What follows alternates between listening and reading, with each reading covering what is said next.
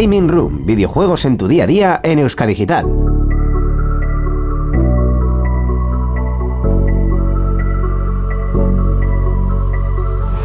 Muy buenas gamers, encended vuestras consolas, ordenadores y todo tipo de dispositivos porque hemos vuelto, así que todos a jugar. Y aquí estamos en un nuevo episodio, una nueva semana de Gaming Room, como no, porque hay que acompañaros con eh, las noticias del videojuego, porque si no vosotros no os enteráis, tenemos que venir a contároslas, es lo que hay. Buenas tardes, Íñigo Sendino. Buenas. Buenas No, no, no, tardes, perdón. Tarde. Madre mía, ¿cómo estamos? Es viernes y el cuerpo lo Eh, es sabe, viernes salvo que no. Menos mal que es viernes. Menos mal que es menos viernes. mal que es Sí, viernes. esa sería la respuesta acertada. Porque vamos, eh, menuda semanita, menuda semanita. Pero bueno, eh, bien, eh, puedo dar, con- justo, junto con el drop, Sí, claro una, puedes una dar. primicia. Puedes dar una primicia, ¿qué primicia, dar Corre, date vida. primicia. Mira, ¿Qué, qué primicia tienes que dar? ¿Qué miedo me da? Habrá Euskalpod 2023. Esto es lo que te puedo Y esto lo tienes que clipear, vaya, o sea, Pues, obligatorio. básicamente, básicamente, Obligatorio. es Esto va a ser la presentación decir. como tal. Es lo que te puedo Eh, decir. Para la gente que nos esté escuchando, eh, Euskalpod 2023, ¿dónde coño, Íñigo, ¿dónde coño No, no, no, no, no, no, no, no, no puedo decir nada más. No puedes decir nada más. Yo, yo solo puedo decir, habrá Euskalpod 2023. Euskalpod es unas jornadas de podcasting que se hacían Ahí está. eh, eh, antes de la pandemia y que van a tener nueva edición, Euskalpod, las jornadas vascas de podcasting, este año. Eso es. Y no os vamos a dar más En info. la primera mitad del año. Eso es. Y no os vamos a dar más y no hay más que decir. Eh, atentos a las redes sociales y ya os enteraréis de cosas. Efectivamente. Pero luego tenemos otra primicia, Íñigo. Esto es absurdo y estamos llenos de primicias. Y es que ha venido aquí, en exclusiva, Xavi Capa, de Sector Gaming. Buenas tardes. Hola, ¿qué tal? ¿Cómo estáis? Eh, bueno, te estoy, te estoy hablando aquí, pero te podría hablar aquí fácilmente, ¿no? Efectivamente, Hola. habla- aquí. Hola, buenas tardes. Hola, ¿qué tal? Porque está aquí con nosotros. Ha, ha venido expresamente a Bilbao para, para grabar este episodio con nosotros. Es el truco de magia más burdo del mundo. A ver, eh, eh, lo que pasa es que, claro, como, como aquellos que vean por primera vez vuestro podcast no saben el significado de esta ventana. Correcto. Co- A ver, ¿Cuál es el significado de la ventana? Me he perdido. cu- cuenta- cuéntanoslo, Xavi, cuéntanoslo tú.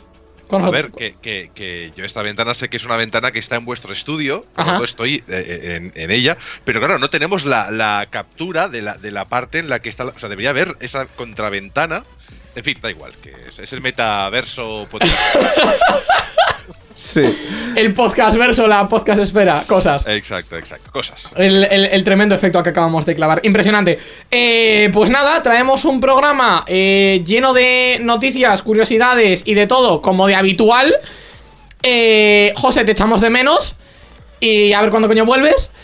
Y, y no mucho más porque tenemos varias cosas que comentar y ya me estoy enrollando. Así que, let's go. Borja, dale. Hoy en Gaming Room. Comentaremos las últimas noticias del mundo gaming, incluyendo el último Nintendo Direct, futuras presentaciones y películas y la venta de código fuente de League of Legends y Teamfight Tactics. Y también hablaremos sobre el Grammy a la mejor banda sonora que se ha llevado el Assassin's Creed Valhalla y la inminente salida de Atomic Heart. Comenzamos. Contacta con nosotros por email en la dirección gamingroom.euskadigital.eus, en nuestra página web gamingroom.euskadigital.eus y mediante Twitter escribiendo al usuario gamingroom. También nos puedes escuchar en iVoox, Spotify, Apple Podcast y Google Podcast.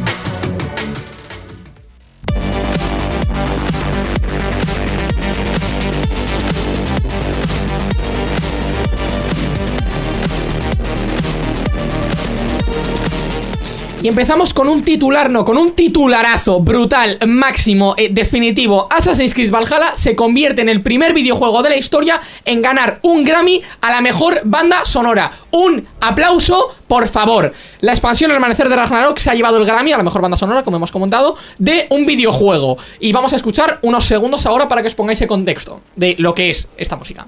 Unos, unos segunditos. Unos segunditos. ¿Tú quieres que te dé unos segunditos? Vamos a darle unos segunditos Yo te, yo voy a dar unos segunditos. Espérate que te doy unos segunditos, ya está.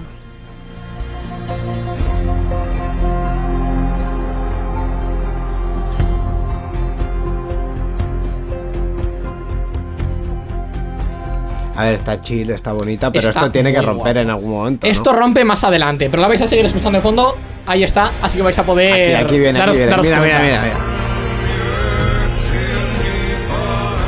Uf, uf. Música vikinga. Tasty, es, tasty, es música sí, vikinga. señor. Eh, Stephanie Economou se ha llevado el premio durante la 65 edición de los Grammy. Me he tenido que buscar cómo se decía ese número. Eh, la primera en la que se ha presentado esta categoría. Otros nominados a la misma categoría han sido Austin Winston con Aliens Fireteam Elite, Bear eh, McCreary de, con el Call of Duty Vanguard, como dato bastante curioso, Richard Jacks con Marvel's Guardians of the Galaxy y Christopher Tin con Old World. A pesar de ser Valhalla el primer juego en llevarse el galardón en la categoría mencionada, un videojuego ya había ganado un Grammy previamente, eh, que fue en este caso Baba Yetu de Christopher Tin, que lo acabamos de mencionar, con el Civilization 4, fue nominada y ganó un Grammy a Mejor Acompañamiento Instrumental para vocalista durante la 53 edición de los galardones en 2011. Un año más tarde, en 2012, el videojuego Journey, que posiblemente os sonará, y Austin Wintory fueron, eh, que también. No, perdón, eso, Austin Wintory fueron nominados en la categoría de Mejor Banda Sonora de Medios Visuales, pero no ganaron el premio.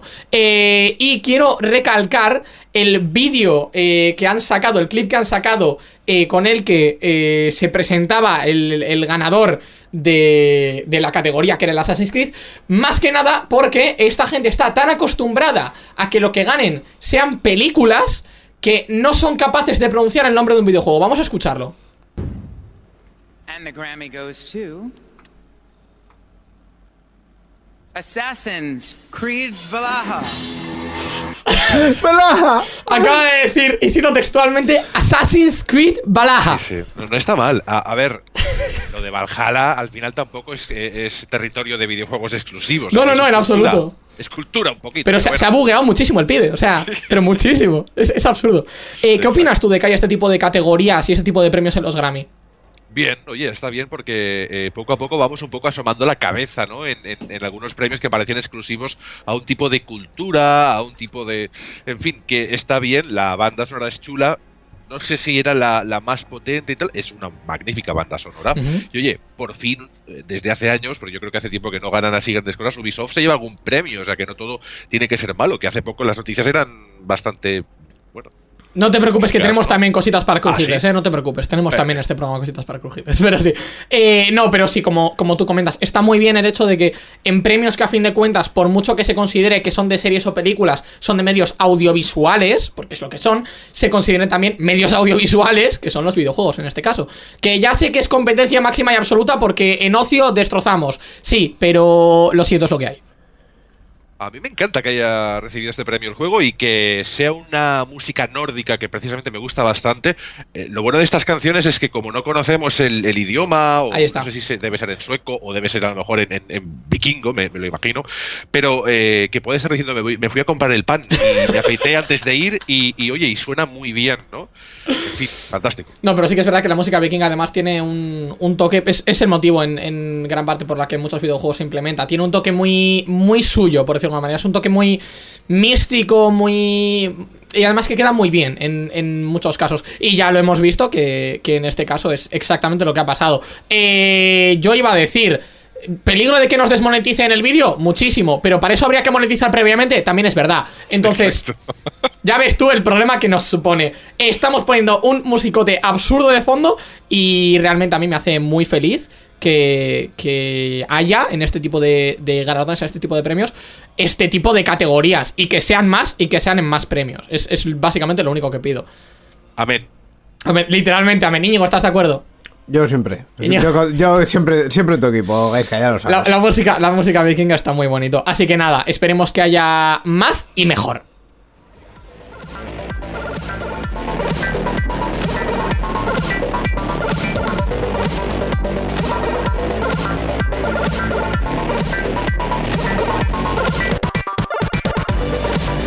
Pues vamos con más cuestiones de actualidad porque eh, Nintendo durante estos últimos días nos ha hecho un Nintendo Direct de los... Que de- Íñigo, como buen niño Nintendo, no se ha visto. No, no me he visto, hay que decir... A ver, estaba malo, también hay que decirlo. Eh, las circunstancias de intentar yo eh, comentar ese Nintendo Direct fueron catastróficas. o Pero lo comenté yo. A mí me gustaría haber estado, eh, pero, pero no, no, no podía. Eh, apenas pude terminar de grabar enredando la semana pasada, que imagínate. Que yo lo comenté, de hecho, resto. con, eh, con Xavi y con, y con Carlos. Lo podéis ver en, en YouTube si queréis. Un saludo desde aquí a los dos. Unos genios, unos grandes. El, Xavi, este Xavi. No, este Ah, vale. Xavi no. No, si dice genio y grande, seguramente no sé. Es, es- no, este Xavi es enorme porque está aquí con nosotros. Ay, bueno, pues vamos a poner un poco de, de imágenes del evento, por cierto, mientras lo comentamos. Básicamente porque- del, del Zelda. Sí, Básicamente del Zelda. Básicamente porque una de, la- de las cuestiones más eh, importantes ha sido la presentación de Legend of Zelda Tears of the Kingdom eh, y la edición coleccionista y un nuevo amigo de, de Link que va a aparecer todo el 12 de mayo. Eh, tú este lo llamabas de otra manera, ¿no? Llamabas- El Breath of the Wild 2 como una casa. Breath of the O Wild. sea, 2. quiero decir, el Tears of the Kingdom es el Breath of the Wild 2. Eh, Xavi, dime que no. O sea, quiero decir, Tanto monta, monta tanto el orden. de literalmente. O sea, le han puesto otro nombre por ponerle otro nombre, pero es el Breath of the Wild 2. Sí, Pues- ¿no? Que tampoco pueden hacer gran cosa a nivel gráfico. Es decir, técnicamente el motor tiene que ser el mismo, eh, el juego va a ser otro, obviamente, y una maravilla, pero que es verdad que viene de ahí, punto, no tiene más. A mí me da Le un poco. pones a mí me Zelda da- 2. ya está. A mí me da un poco de pena que, se hayan visto tan limitados, porque si realmente el Breath of the Wild, que es un juegazo y tenía potencial brutal para la Nintendo Switch, pero yo creo que si Nintendo finalmente hubiese sacado otra generación de consolas, este juego se podría haber visto cuatro veces mejor. Y ya de base se ve bien. Es lo que viene arrastrando Nintendo con Switch y por eso hay ese debate y ese run run de si van a sacar una nueva plataforma durante o, o anunciar, no sé si sacar, pero como mínimo anunciar este 2023 Hmm. una nueva plataforma porque eh, lo decimos con los amigos y con la gente. Nintendo dice que a Switch le queda mucha vida, pero en ningún momento ha desmentido que pueda estar con, o se pueda compaginar o ir en paralelo con otro producto que puedan lanzar. Ahí Básicamente. lo, ahí lo dejo. No, sobre todo por, por eso, por este tipo de sagas, que son cosas que la gente espera muchísimo, por un futuro Silksong y por lo que haga falta, que realmente puede que requieran de mayor potencia gráfica, o mayor potencia de renderizado, mayor potencia de lo que sea, para verse mejor. Y realmente lo está, lo está demostrando todo, el hecho de que hay varios juegos que están saliendo exclusivamente en PlayStation 5 porque PlayStation 4 no es capaz de tirarlos. Es que es el futuro, al final tenemos que avanzar hacia adelante y cualquier consola que ya salió justita en su momento, oye, para los juegos de Nintendo fantástico, además ha llegado a su tope desde hace mucho, pero es lo que creemos. Eh, si Nintendo quiere también echar mano a, a incluso a juegos indies, porque hablamos del mundo indie y la gente se cree que son 2D, que son 4 píxeles, y hay videojuegos indies que requieren un PC de gama media alta eh, Sí, sí, sí, sí. y y no van del todo bien si no tienes actualizado todo. Entonces Nintendo se tiene también que actualizar. Me vale Correcto. esa expresión, ¿no? Porque si no, en el terreno multi van a ir muy cojos. ¿Qué más ha presentado en la Nintendo Direct, Íñigo?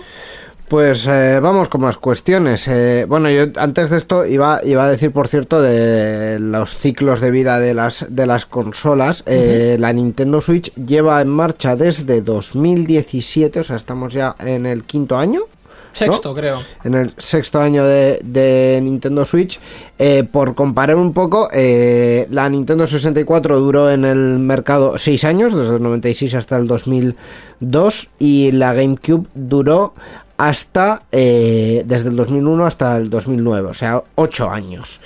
Eh, ¿Le queda vida a la Nintendo Switch? Mm, sí, seguramente sí. Eh, por coger la más exitosa, por cierto, eh, la Wii estuvo de 2006 al 2014. Que también Ya, pero la Wii es, la Wii. O sea, quiero decir, eso Sí, pero- no cuenta. Sí, sí, pero no, no, pero ahora mismo eh, este eh, Nintendo ha vendido más Nintendo Switch que Wii.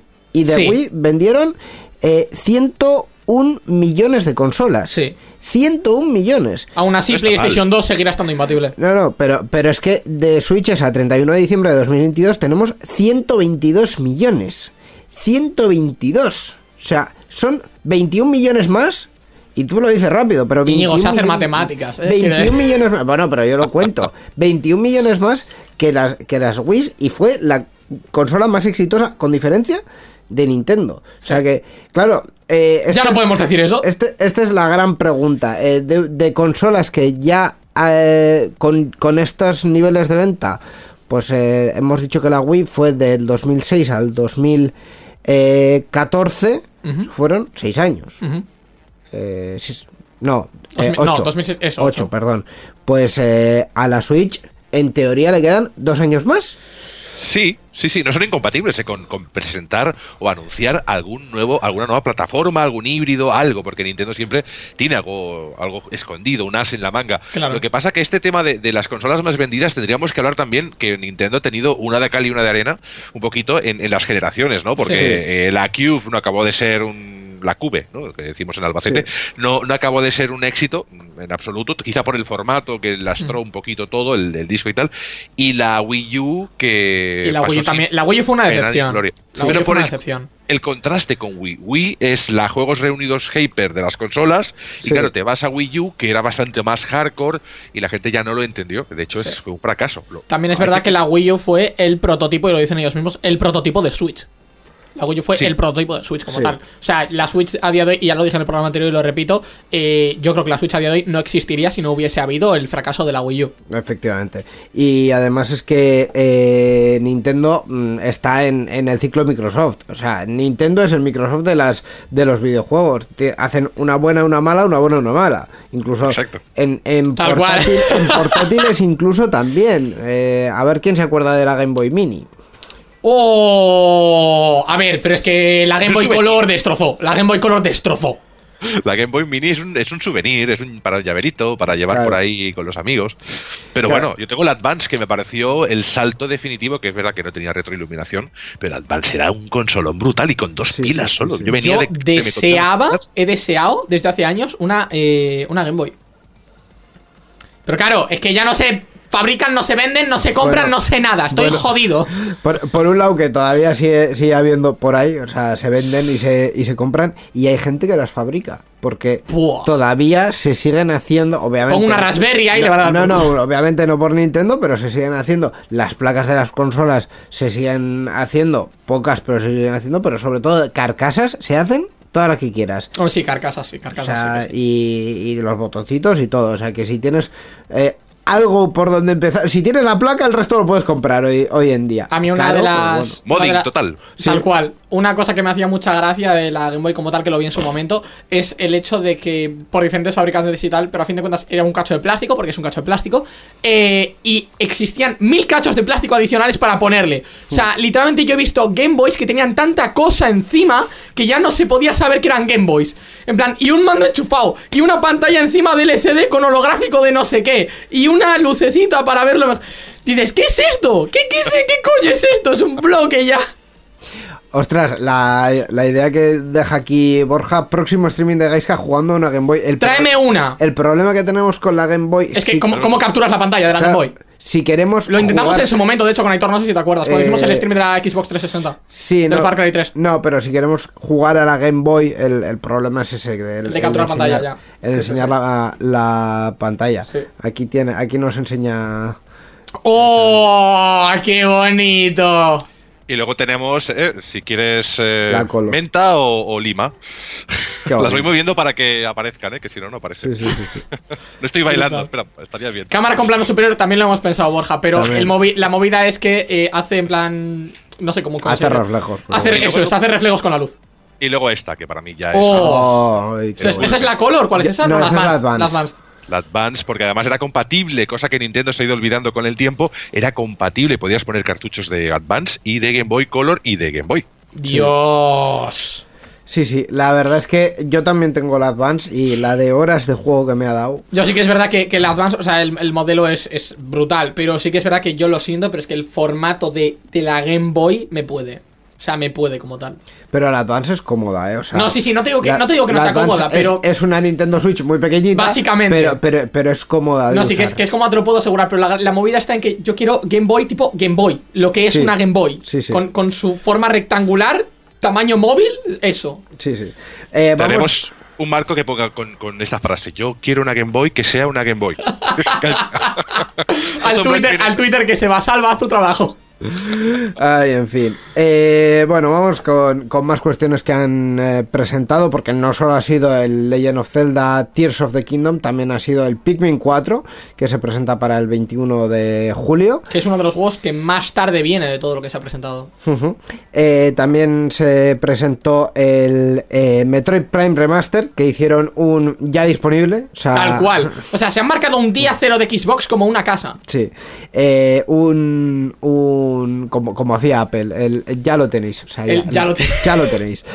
Eh, pero yo creo que uno de los títulos que ha estado más presente en, en- en los sobre todo en nuestros corazones ha sido el eh, Profesor Layton y el nuevo mundo de vapor.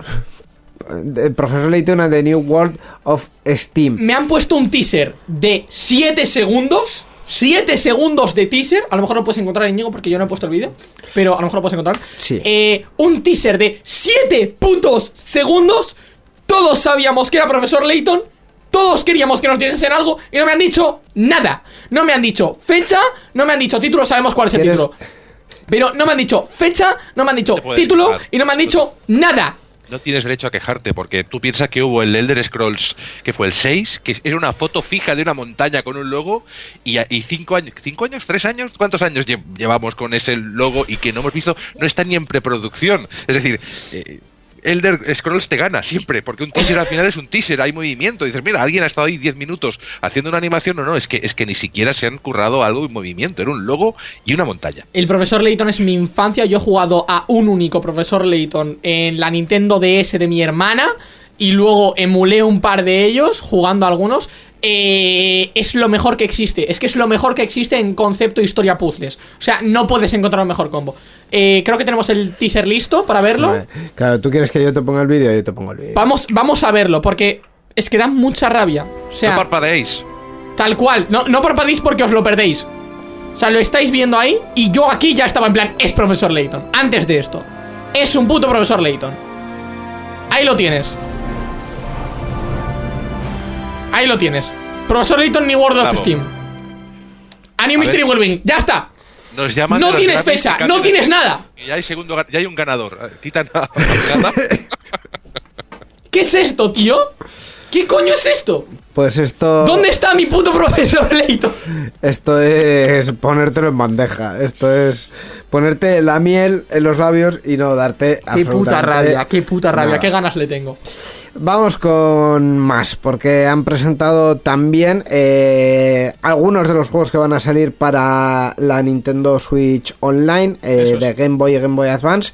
Son en concreto Super Mario Land 2, Link's Awakening DX, Game Watch Gallery 3, Wario Land 3 y Kirby's Dream Land, entre otros. Entre varios, eso es. Entre varios. El Super Mario Land ahí. Va a haber dos tiers que son eh, básicamente para la gente que tenga Nintendo Switch Online van a llegar varios de ellos, sobre todo los de Game Boy, y los de Advance llegarán para la gente que tenga el online y el Expansion Pack porque hola, buenas tardes Nintendo Switch, que como bien ha dicho Salva al inicio del stream, o sea, Super Mario 64 a 60 pavos. Venga, pana. Ahora el. eh, perdón, el online tiene expansion pack. Aparentemente. No entiendo nada. Aparentemente. Eh, Nintendo siendo Nintendo, no, no vamos a entrar en más. También se presentó Bayonetta Origins Cereza o Syriza and the Lost Demon. Que sale hoy. Que sale hoy, que estamos grabando 17 de febrero. Eh, No sé qué hacéis que no os lo habéis comprado ya. Esto es lo que os dice Gaiska, así que hacerle caso. O sea, juegazo. Y también eh, Batten Kaitos 1 y 2 Remastered, Disney Illusion Island, Minecraft Legends eh, y Entre muchas otras otro surtido de juegos que van a ir saliendo entre febrero, marzo y abril mayoritariamente porque se tiene que dejar algo para el, el E3 no E3, o sea el Summer Game Fest. Eh, bueno, que vamos a tener. eh, Este, esto es gracioso porque este año hay E3 y Summer Game Fest y la presentación de Microsoft. Eh, y los que y, y el que y los y, y los importantes no van a estar en el E3. Correcto. Sí, es que El E3 se está muriendo por sí solo. El, el E3 ya está muerto. O sea, quiero decir, eh, En el momento en el que Microsoft eh, dejó de ir al E3 y al levantar la presentación, porque yo lo siento, pero es que Microsoft es en los últimos tres años el que ha levantado presentaciones. En plan, hubo E3, todo una mierda. Microsoft, boom. Summer Game Fest, casi todo una mierda. Vino Microsoft, boom. No, es que básicamente si tú tienes un... Es como, como cuando se hacía la Macworld y Apple dejó de ir a la Macworld. Pues es, es- o sea, Pero tienes... es que Macworld es, eh, o sea, solo por el nombre me das a entender Sí. que es la presentación de Apple. No, e- era un evento independiente, pero en el que básicamente el protagonista, o sea, el protagonista era Apple, pero Apple dejó de ir porque cosas con con eh, IGN y no sé qué mierda. Hostia, IGN, IGN Bueno, y sus no, no, no era IGN, era no me acuerdo qué, qué editor era de, de revistas. Total, que si tú tienes un evento de sector y los más grandes del sector no van, el evento está muerto. Ya está. Aquí lo oyeron primero. Eh, ¿Qué opinas tú de, todo esto, Xavi? ¿Cuál es el juego que se ha presentado que más te ha gustado o, no sé, el que más te llama la atención, al que más ganas tienes? El Metroid Prime, el- pero el que tiene que venir todavía. Ese es el que a mí me, me interesa. Yo todo lo, lo que esté por llegar. Eh, a, a mí me pareció un Nintendo Direct en el que sacaron lo de Zelda, pero yo creo que hicieron trabajar mucho a los becarios, que es un poco últimamente lo que está ocurriendo.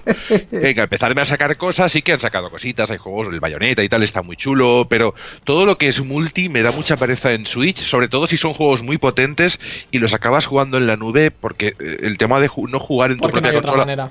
eso debería ser un plus, cruz pero no una única opción. Es decir, vale, yo tengo el juego, yo tengo la Xbox, pero si luego me voy con el móvil y me conecto un mando con Bluetooth, pues juego al juego en la nube en condiciones. Hmm. Pero que no pueda jugarse el juego porque no lo puede mover la consola y lo tengo que jugar en la nube, que como me vaya a dos metros del router, pierdo todo. eh, Nintendo, sacarme una consola nueva, ya está. O sea, de verdad. Ahí es, ahí es cuando te das cuenta de que realmente le falta, le falta procesamiento a la, a la Switch. No, sí, es que tiene- tienes toda la razón del mundo. Además, por la propia experiencia que he tenido yo jugando en la nube, sí que es verdad, hay juegos que consumen más, hay juegos que consumen menos, ya lo sé. Pero la conexión que tienes que tener tiene que ser turbo estable, en plan muy estable. Y, y tienes que tener una conexión rápida. O sea, yo que estoy jugando al Need for Speed Hit, porque el Need for Speed Hit está muy mal optimizado para mi gráfica, entonces se la come sin hacer nada, cosa que me da mucha rabia. Eh, y yo que estoy jugando al Need for Speed Hit en, en la nube, estoy jugándolo en el GeForce Now, en el tier gratuito. Eh, y realmente te das cuenta de que para poder jugarlo bien, en plan con gráficos decentes, a los 60 FPS que me da, Full HD y toda la hostia, necesito una conexión, una conexión estable de 50 megas segundo.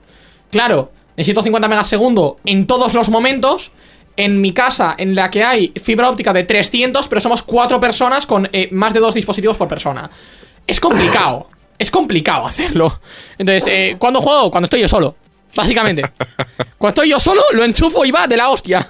Y eso que GeForce Now es, es Dios en este tipo de GeForce de Now es brutal. Y el hecho Es de que tenga un tier gratuito, o sea, yo lo adoro, lo adoro. Porque las colas ni son tan largas y los servidores funcionan mucho mejor de lo que podrías llegar a, a plantear. Completamente. Por eso, sí, sí. A mí me parece que eh, Nintendo necesita empezar a sacar juegos que, que también impacten por un motor gráfico espectacular. Y eso, es que lo siento, ¿eh? sé que eso es muy pesado. El evento no me pareció mal, porque un Nintendo Direct al final pues te enseñan cositas, sacan novedades, pero necesitamos una nueva plataforma. Y, y creo que cada vez más, mes a mes, lo estamos viendo con los juegos que están Sí. saliendo. Es decir, ya no, ya no podemos estirar más eh, gráficamente un juego, ya no podemos hacer según qué cosas, y luego pues tenemos la Series X que, que va moviendo los juegos pues como le da la gana, la, la Play 5 que obviamente no lo hace nada mal porque están un poquito a la par, Xbox siempre un poco más potente, pero ahora ya sabemos, Sí. siempre hay... Además, en esta, en esta generación sí que es verdad que ha ganado Xbox, sin duda. Eh, y eh, bueno, pues eh, luego está Nintendo, que es otra cosa. Pero ¿qué pasa? Si tú quieres vender como marca, yo tengo, yo soy Nintendo y quiero vender mi consola, tengo que entrar en el mercado multi y en el mercado indie. Pero si cada vez estos juegos van evolucionando y piden más, eh, no puedo tirar siempre de, la nube. Lo siento, Nintendo, pero ahí sí que yo creo que eh, tienen que anunciar algo y doy un año para que esto ocurra. Así, ¿Qué? me hago, me hago, me vaticino esto. Es, es- es que yo creo que, el- que el objetivo de Nintendo no es nada, de- o sea, todo, todo esto que, que has mencionado está muy bien, pero yo creo que el objetivo no es nada de todo esto. Yo creo que el tema se resume básicamente en lo que decía en su momento algún consejero de, de Nintendo, eh, que no recuerdo quién fue en, en concreto, pero cuando estuvieron diseñando la Wii, el diseño de la Wii era pensando en no repeler al ama de casa. Y yo creo que mm, en, ese, en ese aspecto siguen con su mentalidad de compañía juguetera de vamos a hacer juguetes. Y en ese y, es que se nota porque al final todo lo que es el tema técnico lo dejan bastante a, un lado, es decir, no buscan las mayores especificaciones y son los últimos en subirse a todos los carros de todas las tecnologías, pero eh, siempre están muy presentes en, en cualquier generación, eh, sobre todo en, en las que aciertan, más que las que fallan, obviamente, eh, porque hacen em, consolas mm, mucho más transversales. Y mm, te diría que esto es esto es por donde Sí, ellos plantean su estrategia comercial. Exacto. Te- Estoy totalmente de acuerdo. Lo que pasa que es verdad que si tú ofreces todo ese catálogo de, de multiplataforma y demás, pero no das la talla, significa que en eso ya has fallado. O sea, que sí que lo sigues ofreciendo y tal, pero por ejemplo, yo creo que nadie de la gente que conozco que juega videojuegos tiene a Switch como consola principal. La tienen como No, un, claro. un No. anexo. No, no, sí, sí. Ya, si No. quieres ganar un poquito más de mercado y tal, el siguiente paso tiene que ir hacia eso, a que Nintendo esté en el centro de tu televisor eh, 24 horas. Yo creo que eso debería ser algo que Nintendo debería plantearse de cara al futuro. Switch lo ha conseguido, Switch puede haber una Switch nueva o algo así, pero requiere, requiere de algo de sobremesa o, o no, o a lo mejor no, o algo nuevo tecnológico que, que lo pete. Sí que es verdad que, que a fin de cuentas eh, es lo mismo que dicen muchos amigos, eh, muchos amigos míos y tal, que es el hecho de que dices tú, eh, y por mucho que me duele admitirlo, Íñigo cuando me lo dijo tenía razón, y yo no se lo quería admitir, pero a fin de cuentas tiene razón. Y es que Nintendo juega en su propia liga. O sea, Nintendo a fin de cuentas juega en su propia liga. Tú tienes los juegos de, de PC, los juegas en Xbox, eh, sale a veces cross-platform con PlayStation 4, depende de qué juegos. Hay algunos que son exclusivos de Play, algunos que son exclusivos de Xbox. Tienes un poquito esa rivalidad, ¿no? Pero es que no vas a encontrar un Pokémon ni en Play, ni en Xbox, ni en PC. En ninguna parte vas a encontrar un Pokémon. Entonces, sí en Steam Deck. no, pues esa es la gracia. Entonces, eh, a fin de cuentas, yo creo que Nintendo juega un poco en su propia liga, como lo hace Apple con sus M1, M2, M3 y los que haya. Eh, es, es un poco su propio terreno. Y como sabe que nadie va a entrar en su propio terreno, le da igual todo. Entonces se puede permitir hacer lo que le salga de los huevos. Porque aparte del hecho de que es su propio terreno, eh, habitualmente la gente la tiene agarrada tope de fuerte así del cuello. Con una palabra muy bonita llamada nostalgia. Entonces, es lo que Sí. tiene Nintendo. Yo creo que ahora mismo la amenaza o quien ha demostrado que sí que hay mercado para las portátiles es precisamente eh, Valve, o sea, Steam, eh, con, su, con su Steam Deck, porque creo que es la única que se ha atrevido a plantarle cara, aunque el enfoque es otro, porque parece que está mirando hacia otro lado, como que no se Sí, cruzan, sí. Pero se cruzan mucho más de lo que pensamos y realmente Steam Deck ha dado ha abierto un mercado de portátiles que estaba bastante desabastecido. O sea, habían cositas, eh, consolas chinas o híbridos, ordenadores portátiles extraños y Steam Deck eh, yo creo que ha vendido una barbaridad. Ha Y sido- está- ha sigue vendiendo una barbaridad. Sí, Sí, sí. que, sí que es verdad que yo creo que yo ya entiendo que es complicado y todo lo que tú quieras, pero yo creo que si realmente quiere entrar de lleno en portátiles, eh, creo que el precio se les ha ido un poco a las nubes. Porque a fin de cuentas, eh, sí, sí que es verdad que te da la opción de, coño, 380 pavos es una Steam Deck, sí, pero si quieres una Steam Deck de verdad, son 500 ya. Sí, Son sí, 500 sí. y algo. Y eso sí que es verdad que suele ser un precio que para una consola portátil a la gente se le va mucho de las manos. Teniendo en cuenta que su competidor, que es la Switch, si te vas a los tiers más bajos de la Switch, que sería la Lite y de oferta, la puedes encontrar por 180 pavos en depende de qué casos. Entonces, eh, yo creo que sí que es verdad que con el precio se les ha ido un poco de, de madre. No sé si es posible meterle un M2 a la Steam Deck de 64 GB de almacenamiento MMC. No lo sé. Si se lo puede, si, se- si es No posible. sé. Tiene, tiene, tienes para expansión tarjetas de memoria, le puedes poner, pero no sé, la- no sé las compatibilidades porque tampoco la he estudiado tan a fondo. La tengo aquí, de hecho, ¿eh? la puedo, me puedo acercar. Hoy estoy de consolas portátiles a tope aquí. No, ya, ya, O sea, ya vemos que Xavi tiene todo lo que haga falta. Sí que es verdad que yo tengo ganas de tener una Steam Deck en, en, en mis manos, pero también es verdad que yo creo que no la voy a tener en un periodo bastante razonable de tiempo. Aquí Eh, veis la parrilla George Foreman. Para... no, es, es, es una consola muy grande, ¿eh? En comparación con la Switch es una consola muy, muy grande Sí, realmente. No tengo O la sea, Switch ahora aquí a mano, pero vamos, que es, sí, que sí, es se nota muy grande. No, sí, hay, hay comparaciones por ahí. No, es, no os es un gozo, o sea, la verdad que es Sí. una maravilla y sí que es verdad eh, que, que se nota la diferencia. Es decir, vale que es verdad que no todos los juegos van estupendos, pero aún en la pantalla que es y moverte, yo que sé, un Jedi, un que sea un Fallen Order o, o, Sí. o verte Elden Ring o, o juegos que a priori requieren de una consola medianamente potente o un PC medio alto también, eh, lo mueve fantástico. Es Sí. verdad que no vas a poner ray tracing, pero si lo estás viendo en tus manos a, a- a- a ni medio metro, no lo requiere. O sea, lo vas a gozar muchísimo. Básicamente, sí, sí, sí, completamente. O sea, está, está pensado para lo que es, está muy bien planteado. Y además, Steam que está optimizando muchos de sus juegos para poder jugarlos en, en Steam Deck como tal. Entonces, no, si quieres jugar un Elden Ring en Ultra 4K, pues o tienes una 4090 o te vas a tu casa, ¿sabes? Pero coño, eh, si quieres jugarte un Hollow Knight, si quieres jugarte un Dead Cells, quieres jugarte una Visual Novel, quieres jugarte juegos que no requieran tantísimo o te quieres llevar la consola por ahí de viaje y no quieres jugar al Red Dead Redemption 2, es más que válido, es más que viable y realmente es muy muy buena consola. O sea, eso, eso sí que es verdad. Por cierto, sí que puedes jugar a Red Dead Redemption 2 en Steam Deck. A, a 30 FPS, pero sí. Puedes. Exacto. Oye, mira, eh, se tiene ahí. Poder, poder No, puedes. Nintendo tiene que aplicarse el cuento Sí. y, y sacarnos alguna cosa. mm, Porque yo creo que sí, que un añito o dos los da, que la vida de Switch puede tener un poquito. Pero eso que decían, que estábamos a mitad de la vida de Switch como consola sin ningún tipo de hermana de, de ningún tipo, ni ninguna evolución de nada, solo ese OLED, eh, no nos lo creemos, yo al menos no.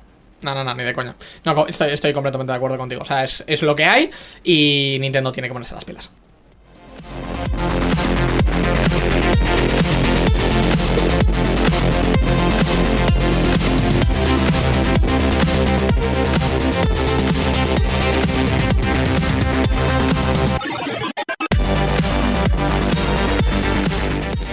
Y entramos a hablar de Hogwarts Legacy, el videojuego. Chan, chan.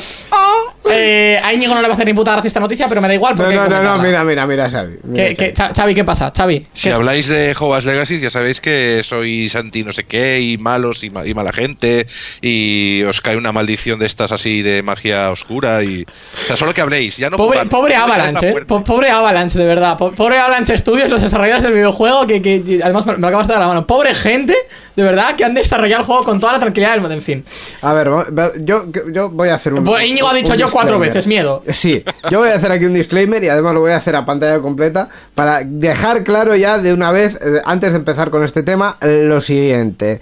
Eh, Euska Digital no está a favor. de- No, Euskadi Digital no, comparte opiniones. no- no comparte opiniones con JK Rowling. Vamos a empezar por, por ahí, ¿vale? Vamos, vamos a, a- a hablar de Hogwarts Legacy porque es eh, Es porque noticioso. Es un juegazo. y porque ha tenido un éxito de ventas, lo cual no quiere decir ni que apoyemos a esa señora, ni incluso ni que apoyemos el juego oficialmente. O sea, aquí cada uno que haga lo que se haga de los eh, pinreles. Pero eso ya lo hacéis de base, Nosotros no os no, preocupéis. nosotros no lo vamos a jugar en streaming ni lo vamos a promocionar para nada, pero vamos a hablar de esta noticia porque es noticia. Porque es un juego. Sin tener que ver con esta señora. Gracias, de nada. Hasta luego. Hala, ya está. Eh, dice Salva que antes que nada él no juega a Hogwarts Legacy porque Harry Potter le parece somnífero. Bien. Digo, Me bueno. pare- me parece un buen argumento. Esa es su opinión. ¿Y qué os parece somnífero? Ah, bueno, aburrido, quizás. ¿no? Doy, doy por hecho, sí, sí, o sea, sí. en fin. Eh, bueno, la cosita, que el Hogwarts Legacy se ha lanzado el pasado 10 de febrero eh, para vosotros jugadores y eh, según cifras ha vendido un 56% más de copias digitales que Elden Ring en su estreno, que es mucho decir. O sea, el Elden Ring tuvo un- una acogida absurda, en plan muy muy buena realmente. Y, y me parece bastante eh, impresionante que haya conseguido superarlo y por tanta cifra. Eh, ha conseguido de esta manera un hueco entre los lanzamientos más exitosos en Europa en la última década, eh, superando a Red Dead Redemption 2, que se lanzó en 2018, eso sí, obviando los lanzamientos anuales de FIFA y de Call of Duty. Porque, ¿qué les gusta más a los fans de EA que que les den el mismo juego cada puto año? Para vosotros, jugadores. Para vosotros jugadores. Y Call of Duty, bueno, porque es Call of Duty, porque sus nuevos juegos tienen que ocupar 256 gigas. Eh, eso sí, en Reino Unido, solo en Reino Unido, las ventas físicas eh, han superado en un 80% las de Elden Ring. No sé por qué les ha dado tanto por hacer la comparación con Elden Ring, honestamente. Supongo que lo hacen porque es un juegazo. Y que decir, mi juego es un juegazo porque ha vendido más. Bueno, buena suerte para superar el Den Ring, honestamente. Eh, también te digo que esto es un poquito XD porque les da bastante la entrada a eh, los Game Awards de este año. Eh, y se trata de un videojuego, por si alguien me dejó una piedra y no lo sabe, se trata de un videojuego de rol y acción desarrollado por Avalanche Studios que fue lanzado para PlayStation 5, Xbox Series XS y PC a través de Steam y Epic Games Store. Y por si no solo vivís debajo de una piedra, sino que encima estáis sordos, es un juego de Harry Potter. Porque he dicho Harry Potter Hogwarts Legacy, más que nada. Eh, Also, como detallito, en su lanzamiento Steam, solo Steam, registró más de 880.000 jugadores simultáneos, siendo la segunda cifra más alta eh, en la historia de Steam para un juego single player. Eh, unos números un poco acojonantes. Eh, Xavi, opiniones. Y va a salir en Switch, no os lo perdáis. O sea, Y va- no es esa, broma. esa es la gracia, o sea, precisamente es, es lo que te comentaba antes. El juego sale para PlayStation 5, Xbox Series XS y PC. Han ignorado ya la generación antigua directamente, o sea, la han ignorado completamente. Pero hay una pegatina ahí debajo, o sea, puesta ahí y pone, y para Switch, pero es un, un post-it en amarillo. Para Switch también saldrá, no sabemos cómo. Supongo que, que en, la, en la nube, o, o no sé, o, o harán magia directamente. Directamente, saldrá a 10 FPS, es decir, es que no puedes, o sea, físicamente no puedes. Eh, Físicamente me es un juegazo. Yo lo llevo jugando bastantes días porque además también lo he comentado para Sector Gaming y demás.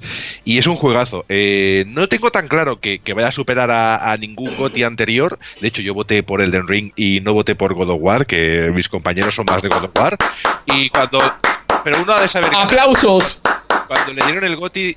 Yo a mis compañeros no, pero respeto mucho vuestras opiniones. y Yo por dentro estaba, toma, toma, toma. Eh, me pareció... Nosotros nos ganamos la sub de nuestro, de nuestro compañero. O sea, nuestro, nuestro compañero de podcast, José, eh, apostó por God of War, yo aposté por Elden Ring y yo sí, gané. sí, sí.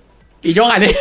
El tema es que, eh, que los nominados ya son todos ganadores en un momento dado. O sea, son magníficos juegos y no vas a fallar en ninguna, excepto alguna nominación así un poco rara que ves a saber por qué. Pero la mayoría de juegos que están nominados suelen ser buenos juegos o bastante buenos o buenas experiencias. En el caso de Hogwarts Legacy ocurre en el siglo XIX, por lo que se quitan rápidamente de encima cualquier polémica o parecido con personajes a los que podamos estar más eh, acostumbrados. Correcto. Entonces tú llevas un personaje pues que tiene una habilidad inusual para manipular magia antigua y demás. El mundo abierto es muy chulo, a mí me ha gustado bastante. Sí que es cierto que dependes mucho de, de, obviamente, de esa vida en Hogwarts y, las clases y aprender hechizos, pero ya te digo, no sé si como videojuego va a ser el GOTI, nominado probablemente, o estará en esa. un poquito, yo creo que estará en esa galaxia de los posibles nominados. Pero yo creo que es mejor juego del del universo Harry Potter o de Hogwarts que gran videojuego del año. Vienen muchas cosas muy buenas y creo que es un es mejor homenaje por la gran ambientación que tiene que videojuego en sí que creo que no aporta grandes novedades, que lo hace bien, pero que no aporta grandes novedades y por lo tanto no, no te deja sorprendido eh, lo que te ofrece jugablemente, pero sí lo que ves, eh, la historia que te explica y el poder combatir con varitas y aprender hechizos y cambiarte de capa, etcétera. Ten cuidado porque me estás diciendo que este juego es mejor que el Harry Potter de la Play 1, en el que Hagrid tenía cuatro polígonos como cara. Ten mucho cuidado, ¿eh?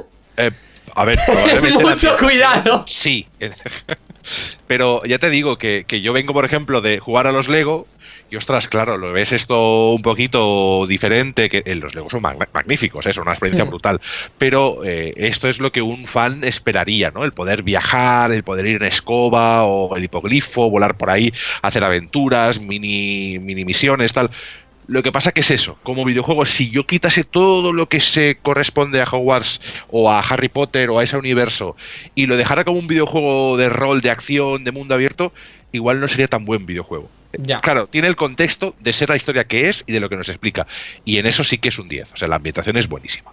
Sí, sí, sí, sí, Igual no, no se entiende lo que quiero decir, pero que yo como videojuego lo veo un juego ok, muy bien, pero si no fuese lo que es, eh, sería un juego más average. Sí, sí que es verdad que mm, más allá de bugs y tal, la gente eh, no se ha quejado y eso está muy bien porque es un juego al que realmente le han metido mucho hype de, de inicio, le han metido mucho hype antes de que saliese, la gente lo esperaba con muchísimas ansias, eh, se le tenía muchas ganas a este juego. Así que que realmente haya salido y no haya sido un Cyberpunk, que no haya sido un No Man's Exacto. Sky, eh, está bastante fuerte. Y sí que es verdad, ha dicho Salva, no hay Quidditch aparentemente en el juego. Eh, hay, hay, hay páginas que te explican por qué. Yo no las he leído y honestamente tampoco me importa. Me la suda. Si quieres Quidditch, eh, Íñigo, Dígame. Íñigo, nosotros, nosotros, nosotros realizamos partidos de Quidditch. Nosotros producimos eh, audiovisuales para partidos Eso, de Quidditch. ahí sí. lo, po- lo podéis ver. Eh, lo- en el canal de eh, la Asociación Vasca de Quidditch. Vale, por ya está, lo tenéis Ahora, por cierto, ahora el, el, el Quidditch real. Voy a probar. Ah, bien. El Quidditch real, el, el físico no se llama Quidditch, se llama Quadball. ah, yo soy Porque, porque JK Rowling envenena todo lo que hace. Y estas cosas, ¿sabes? En fin, eh, cosas de lo que hay. ¿Cuándo? Pero bueno, ya, ya lo sabéis, Hogwarts Legacy, un juegazo, lo dice Xavi, eh, brutal, máximo y absoluto. Lo podéis jugar si queréis, eh, va a ser brutal, la experiencia muy posiblemente os va a gustar. Eh, eso sí, una preguntita que, me- que me- que me queda hacerte, Xavi. Si la gente no tiene ni puta idea de Harry Potter, ¿se puede jugar igual? Sí, porque además es lo que te digo, esto ocurre en el siglo XIX, por lo que no hay ningún tipo de... es que no se elementa, o sea, que, que no, no- no está allí. Es cierto que tú estás en Hogwarts y vas a recordar muchas cosas y tal, y el Quidditch es muy chulo porque sí que están los terrenos donde se juega Quidditch, aunque no haya liga, eh, está argumentado, pero yo no la descarto incluso que lo pueda meter en un DLC. Así que como si no sabes de qué va ese mundo, te va a gustar. Si vienes, por, por ejemplo, de Animales Fantásticos, también te va a gustar porque tiene todos esos hechizos. Y si no vienes de ninguna, o sea, no tienes ninguna relación con libros ni con películas, también te puede llegar a gustar porque es una historia muy bien contada. Como videojuego no es puntero, no trae grandes novedades, pero como juego de aventuras y de magos es, es muy chulo. Pues nos quedamos entonces con, con esa review del Hogwarts Legacy.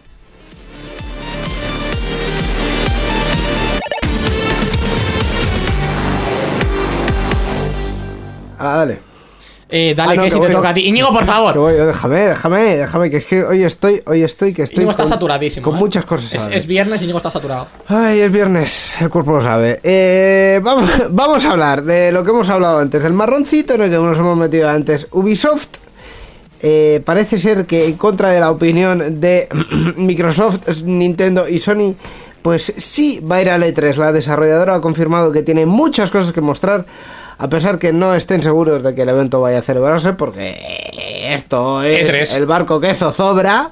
eh, y como dice el chiste, más vale que zozobre que no que zofarte. Bien, muchas gracias. El CEO de Ubisoft, Isby Guillemot, dice en un comunicado que de celebrarse va a estar allí y las fechas teóricamente son entre el 13 y el 16 de julio de junio que va a ser unos días antes del Summer Game Fest al que va a ir todo el mundo porque todo el mundo quiere a Geoff Keighley Al Doritos. básicamente y esto es todo lo de la noticia o sea no es, no es mucha noticia tampoco No, básicamente también eh, mencionar, para que os hagáis a la idea, porque dicen, os tenemos que presentar muchas cosas. Lanzamientos de Ubisoft en el próximo año fiscal, que empieza en abril de este año y termina en abril del año que viene.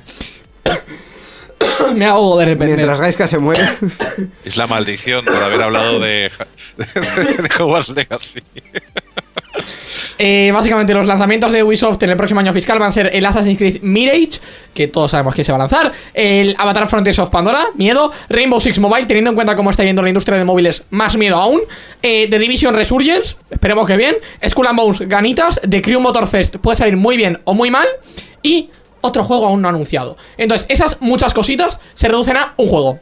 Es que Resurgence es un es de móvil también, si no recuerdo mal, porque yo tengo estoy en el programa de, testers de, Ubisoft y me envían a veces eh, para descargarme el juego en privado de móvil y tal y hacer test y no era compatible con mi móvil. Eso que mi móvil tiene un año, no tiene más. Pero eh, eh, no, no era compatible y no lo pude jugar. Pero creo que ese de Division es, es mobile. No sé Ubisoft qué está haciendo, porque está sacando cosas, las está cancelando, hace crossovers entre sus juegos, eh, reinventa. Yo me acuerdo cuando Rainbow era un juego de asalto eh, en, en interiores, que tú tenías que ir con tu equipo de SWAT, ahora es otra cosa. El Rainbow Six, dices. No, el Rainbow, el, el, el- el Rainbow Six, pero el, el anterior, o sea, el, Ah, sí. original. El, el Las Vegas, por ejemplo, no sé si os acordáis, hace unos añitos de esto, era un juego de asaltar interiores, ¿no? Ahora hay un juego indie que se llama Re- Ready or Not, que un poquito bebe de eso que era antes ese Rainbow. Sí. Entonces, eh, Ubisoft últimamente está un poco dando palos de ciego, incluso a sus propios trabajadores, diciéndole, no, es que depende de vosotros nuestro éxito. Bueno, es que habéis tomado decisiones creativas un poquito extrañas. Este, este Rainbow extraño, este Rainbow Six que es así del como de extraterrestres y bichos y tentaculares y no sé, si- no sé cómo acuerdo cómo se llama el que salen, que tienes que rescatar a tus compañeros y que es como una evolución futurista. Ah, sí, el, el Extraction. Extraction. A mí no me desagrado como juego, pero llámalo otra cosa, no lo llames Rainbow Six, pon, no sé. El Rainbow Six. Extraction ha tenido, o sea, quiero decir, Ubisoft cuando lo estaba desarrollando sabía que no nos estaba gustando, eh, lo desarrollaron igualmente, lo sacaron igualmente, a la gente no le ha gustado. Tenemos todo el derecho a decir que no nos ha gustado porque Ubisoft ya sabía que no nos iba a gustar y aún así lo sacaron igualmente y no hicieron ni puto caso. Y ahora lo encuentras y ahora lo encuentras por el mismo precio que el Rainbow Six Siege. Skull and Bones es el mismo caso. Es, lo están eh, testeando, lo están retrasando, vuelven a hacer test. Luego te vuelven a llamar para que testes, porque lo he jugado varias veces. Al final me llegó el otro día un mensaje: No, ya puedes entrar en el servidor. Y dije: Mira, deja- borré el mail, déjame tranquilo ya con Skull and Bones, porque encima lo van retrasando de nuevo y otra vez lo vuelven a retrasar. Y digo: Si quería sacar el modo barcos del Black Flag, que al final es eso, el Sí. Skull and Bones.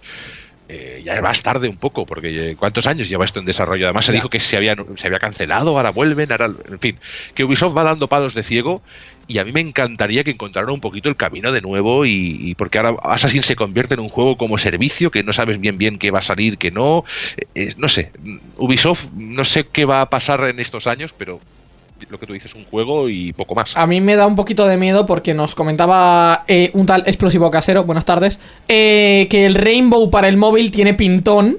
Eso sí que es verdad, pero a mí me da miedo por un sencillo motivo, porque en ese momento cuando estuve jugando a Rainbow Six Siege, cuando estaba viciado al Rainbow Six Siege, eh, que lo jugué en Play 4, eh, hace cosa de 3-4 añitos, eh, salió un Rainbow para móvil, salió un Rainbow Six, y el Rainbow Six para móvil era un juego por turnos que no tenía nada que ver con eh, el juego de Play 4, cosa que a mí me decepcionó bastísimo. Y teniendo en cuenta que Apex Legends móvil se cancela, que no sé qué otro juego iban a sacar para móviles, que lo mm, comentamos en el programa anterior, también se cancela, otro que se atrasa. Da un poco de miedo. Cuando la gente quería el Diablo 4, sacaron el Diablo para móviles. Eh, otra decepción máxima y absoluta. Se presentó hace poquito el Diablo 4 también, para que, que lo íbamos a tener dentro de poco. Eh, o sea, la industria del móvil, el momento en el que han intentado los AAA, cuando vieron que Fortnite en móviles funcionaba bien, empezaron todos los AAA a intentar migrarlos a móvil, y la mayoría de ellos están saliendo muy mal. A mí me está dando algo de miedo, porque realmente Fortnite funcionó en su momento por, por la masiva cantidad de jugadores que tenía, por el colchón ya que tenía de jugadores y que a día de hoy sigue teniéndolo en gran parte. Eh, pero claro, es que el resto no están pensados como para, como para esto. Eh, Epic Games dio el salto con Fortnite, pero, pero claro, mm, es, que, es que fue un juego muy masivo, es que fue un juego que cautivó a todo el mundo durante cosa de 3-4 años y que ahora sí que ha caído un poco más en el olvido, pero sigue manteniendo gente. Es muy difícil sacar un videojuego para, para móvil. Eh, el concepto que puedas tener para móvil nunca puede ser el mismo que tengas Correcto. para consola de sobremesa, Correcto. ni siquiera para portátil, porque los controles son diferentes. Por mucho que veas tú aquí el Steam Deck, los controles al final no dejan de ser básicamente los de Xbox o los de Play, es decir, que tienes un poquito Son los esa de distribución. Sí, exacto. Entonces, ¿qué pasa con un móvil? Que, que el, el- el táctil es horrible, luego también hacerlo por Bluetooth, cómo pon- pones la pantalla, tienes que hacerte como un setup. Es decir, no es el no es la Le puedes poner ideal. la cosa esta de Razer que te hace un mando a los lados, pero cuesta 150 pavos. Exacto, es decir, además estás en el metro, tampoco te vas a ir a sacar eh, todo el Transformer para poder jugar con el móvil. Entonces, ¿qué juegos triunfan en, en- en smartphone, en, en móvil? Pues juegos un poquito que están adaptados y pensados para ello, que luego... El pueden- Geometridas. Eh, o, o saca- el Snap, por ejemplo, el Marvel Snap, por ejemplo, ha triunfado, entre comillas, eh, porque a- a- se ha descargado todo el mundo ese juego y realmente están ganando mucho dinero. No sé Eh, qué coño es el Marvel Snap y creo que no quiero saberlo. Me han spamado de suficiente cartas, publi ya. de cartas con personajes de Marvel que lo ha petado, pero luego es un pay to win. El tema, o, o- o tienes ventajas y pagas. El tema es que es un pedazo de juego, pero al final son juegos que están adaptados para el táctil. Ya. Eh, claro, un juego hardcore es muy difícil que triunfe. El, el Diablo Immortal ha sido un juego muy chulo, pero yo al final me iba al PC a jugarlo porque te podías jugar en PC y por lo tanto, ¿para qué voy a jugar en mi móvil dejándome me- un ojo y medio ahí en la pantalla? Y dejándote Si- la mitad de la batería en 10 minutos de juego. Exacto, que puedes hacer- hacer luego la parrilla Foreman con tu móvil. ¿no? Tal cual. Es, es un poco, es un poco absurdo. Entonces, eh, ¿qué funciona en móviles? Algo que ya tiene muy buen colchón en ordenadores y habitualmente, sobre todo también suelen ser eh, juegos que directamente es el mismo juego adaptado para móviles. A Fortnite le ha salido muy bien, a Genshin Impact también le ha salido muy bien, pero, pero claro, son muy limitados. En, al Call of Duty en su momento cuando se lanzó el juego de móviles también le salió muy bien porque seguía un formato bastante similar al de, al de ordenadores o al de consolas, eh, pero en este caso también, eh, claro, al ser un juego gratuito, los micropagos estaban mucho más implementados, ese tipo de cosas. Entonces, son juegos que realmente les ha salido muy bien, pero el hecho de que todos se hayan lanzado a hacer lo mismo a, a móviles no les ha salido rentable. Entonces, eh, las cosas funcionan a veces cuando, cuando funcionan. Por mucho que la gente insista en que el gaming en móviles es el futuro, porque todo el mundo lleva un móvil en su bolsillo, salvo que tengas el móvil este de Asus nuevo, estás un poco jodido. es, es- es un poco lo que hay. Exacto, el móvil en sí es una muy buena plataforma para jugar, pero suele ser siempre el terreno de juegos más casuales. Correcto. O incluso yo siempre he soñado con tener un juego que, que sí que me ganase puntos para un juego más grande y que se compartiesen cosas en la nube. Eso me pasaba con PSP en su momento. Jugaba ¡Oh, qué joyita! Claro, joyita. tú podías jugar a algunos juegos y lo que jugabas luego ibas a la Play y seguías jugando allí. Eso estaba muy bien. O descargabas esa partida y Hmm. te ganabas los puntos que habías hecho pues en el, en el autobús o en el metro. Sí. Pero es muy complicado. ¿Por qué en las listas de los juegos más jugados y más exitosos salen juegos amorfos con patatas extrañas y que no sabes exactamente qué narices es aquello? Porque además es feo, es raro. El marketing de juegos de móviles cada vez tiene menos sentido. Exacto. Es que es que, es que es otro mercado, es otro mundo. Nos comentan por, por chat el Wild Rift, el TFT, sí, claro, a fin de cuentas el TFT es el mismo juego, pero en, en móviles, y el Wild, Rift, el Wild Rift, perdón, es el LOL, pero reducido para jugar en móviles. De todas maneras, si tú miras estadísticas de, de juego, o sea, el LOL eh, outranea por muchísimo, pero es que el Wild Rift ya de base no salió con la intención de que superase en, en usuarios o tal. Eh, salió el Rift, honestamente, no sé muy bien por qué, porque querían sacar juegos en móviles y porque LOL se ha tirado muchísimo a sacar todo tipo de juegos ahora. O sea, Riot quiere sacar de todo. Ahora, cosa que les está funcionando bastante bien, sorprendentemente. Tanto con el Valorant Sí. como con, con juegos que van a salir el Song of Nunu, que va a salir también en, den- dentro de no mucho tiempo. Pero aún así es lo que hay. Nos dice Masara también, cada día los móviles son más potentes. Un gama media actual puede mover en todos los juegos de móvil. Sí. ¿Cuál es el problema? ¿Qué pasa con los que tienen una gráfica de serie 30? que la batería les dura una hora. Es lo mismo. O sea, un móvil no está pensado para jugar. Su duración de batería no está pensada para jugar. Su disipación de calor no está pensada para jugar. O sea, lo destrozas. Eso, eso es lo que es, es, es la verdad. Entonces, eh, los móviles cada día son más ordenadores de bolsillo, sí, pero eso no quita para que si quieres jugar a un juego bien, lo juegues en un ordenador, no en un ordenador de bolsillo. Es lo que hay. Eh, cositas. Es, es- es lo que pasa a fin de cuentas. Y hasta que no haya algún sistema por el que esto funcione bien, que no sea llevar una, un- Te lo voy a una enseñar. batería portátil. enseñando cosas, Gaizka, yo vas a Ay, ver me, que me vas a entender que sí. Mientras tanto, el yo os digo, eh, salvo que lleves una batería portátil, un, una powerbank, eh, es, es un poco lo que hay. ¿Qué es eso? ¿Qué es eso? Esto era el híbrido definitivo, era, era, era, era teléfono de lado como un croissant, que además el auricular está aquí, si lo veis, es- el auricular está en el lateral Dios. Y la, y la pantalla era eh, vertical, no horizontal, por lo tanto era, era, el- era un, esto era un- Mágico. era un- no era un Mágico. móvil, o sea, era una consola, bueno, a ver, la base es de un móvil, pero era una, estaba pensado como consola con la que Hmm. pudieses llamar en un momento Sí, dado y sí, enviar un. Mágico.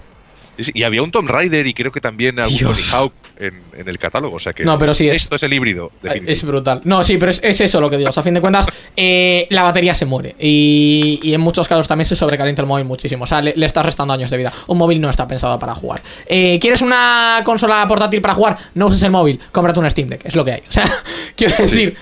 No, no está pensado para. Eh, pero bueno, ya, ya haremos una futura retroinspección en eh, videojuegos móviles y en qué móviles son para jugar y cuáles no. Y si te tienes que dejar 900 pavos en un móvil. Es lo que hay. Eh, así que eso, saquen sus propias conclusiones.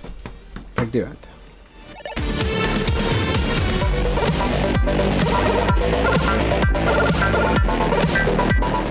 Y vamos ahora con una presentación que a lo mejor suena de algo el nombre. Eh, ¿Os recuerda algo el State of Play de PlayStation?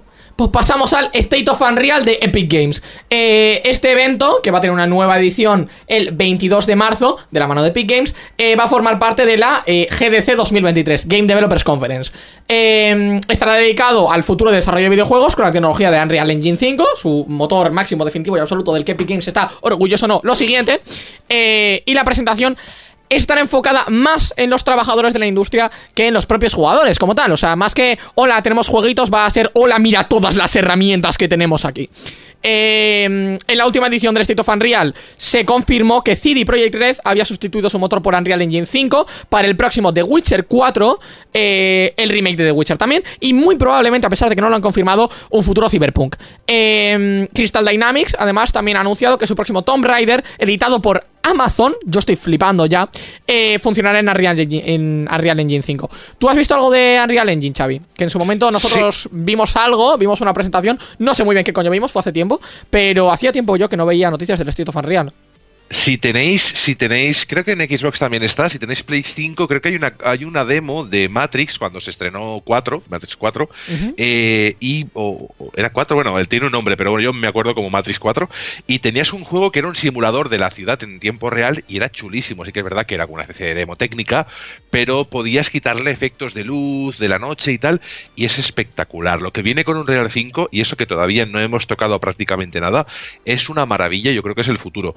Eh, el nombre se lo podrían haber curado un poquito más. poquito. State of Unreal, por favor, o sea, de verdad, puedes poner el día de, del- de Unreal, pero, o, sea, o algo así diferente, pero eh, que, que- que siempre acaban, los de Epic siempre acaban queriéndose parecer o a Steam por un lado o a Play por el otro, y de aquí nada estarán tocándole los cascabeles a Xbox, ya, ya veréis. Y, y, en fin, eh, que me encanta el motor gráfico Unreal, Sí, sí. pero Epic como plataforma de videojuegos está haciendo cosas que yo a veces no acabo de entender. Sí. Aparte de que su launcher tarda como dos minutos y medio en abrir en un ordenador con un i9 13900K y una 4090, por motivos que desconozco, los servidores de Epic siendo efectivamente servidores de Epic. Eh, pero bueno, más allá de eso, quiero decir, juegos gratuitos cada jueves a las 5 de la tarde. Eso está y Eso, eso está muy bien. Y, y a fin de cuentas, Epic se está metiendo muy de lleno en, todo lo que viene a ser la industria del gaming desde, desde lo que fue en su momento el, el Fortnite. Eh, a pesar de que su launcher sea lo peor que existe, por suerte, sus estrategias comerciales no lo son tanto. Entonces, eh, la Unreal Engine 5, tú mismo lo has hecho, es una joya. Realmente es una lo maravilla. es. Es, y la gente está, abandonando sus motores gráficos por- diciendo Para ¿para, qué al nos Unreal?". hemos liado? ¿Por qué, por qué nos hemos liado aquí a hacer un motor gráfico propio con todo lo que eso conlleva y el trabajo de bugs por el propio motor? Y decir, oye, sacamos algo que ya nos viene. Es verdad que el tema de beneficios, del porcentaje, de tal, pero al final es un motor que está demostrado que Sí. es una maravilla y va a triunfar. Completamente. Eh, sin desmerecer a todos los que hay en el mercado, eh, que hay muchos buenísimos y, y se está demostrando que hay una competencia buenísima. Sí, sí, sí. Eh, Unreal tiene futuro. Yo soy muy fan de Unity. Yo soy muy fan de Unity. Exacto, es una, y, para, y para estudios pequeñitos y tal, Esas. es mucho más friendly eh, en cuanto a temas de pues eh, la comunidad que hay, todo el apoyo y, todo, y tal. El para- workshop, la monetización y demás. Sí, sí, sí. Exacto. Completamente. No, no, no, eh, completamente de acuerdo. Sí que es verdad que Unreal Engine 5 eso, tiene básicamente la potencia. Y a mí me da miedo porque en cuanto empiecen a implementar, en cuanto Epic se dé cuenta, porque Epic también es verdad que es un, un poquito Internet Explorer, va un poquito más lento. Eh, pero en cuanto empiecen a implementar más herramientas, porque ya habrá unas cuantas, creo, de inteligencia artificial, eh, esto explota, ¿eh? O sea, esto explota. También es verdad que una, una 50-90 no la va a correr, pero esto explota. O sea, Esto puede explotar. Teniendo en cuenta lo que es la inteligencia artificial ya a día de hoy, miedo. Os quiero preguntar cuál es vuestro motor gráfico, así muy rápido, ¿eh? una pregunta muy random. ¿Cuál es vuestro motor eh, gráfico favorito? Eh, así, eh, que, que recordáis, ¿eh? algún juego que digáis este motor gráfico o Unreal directamente. ¿De qué me está podría- hablando? ¿Motor qué? Yo soy fan de Los- Unity, los, por. los Marios, los Marios se ven bien, ya está. Íñigo, Íñigo es el niño Nintendo. No, yo te voy a decir es que Unity. pero- pero- pero- Yo, yo sí que es verdad que muchos de los juegos indie que he probado de Itch.io, sobre todo startups de, de gente que había hecho sus juegos en, en una maratón de estas de, de creación de videojuegos y demás, eh, han sido muy de Unity. Muchos de los juegos de Talent son de Unity.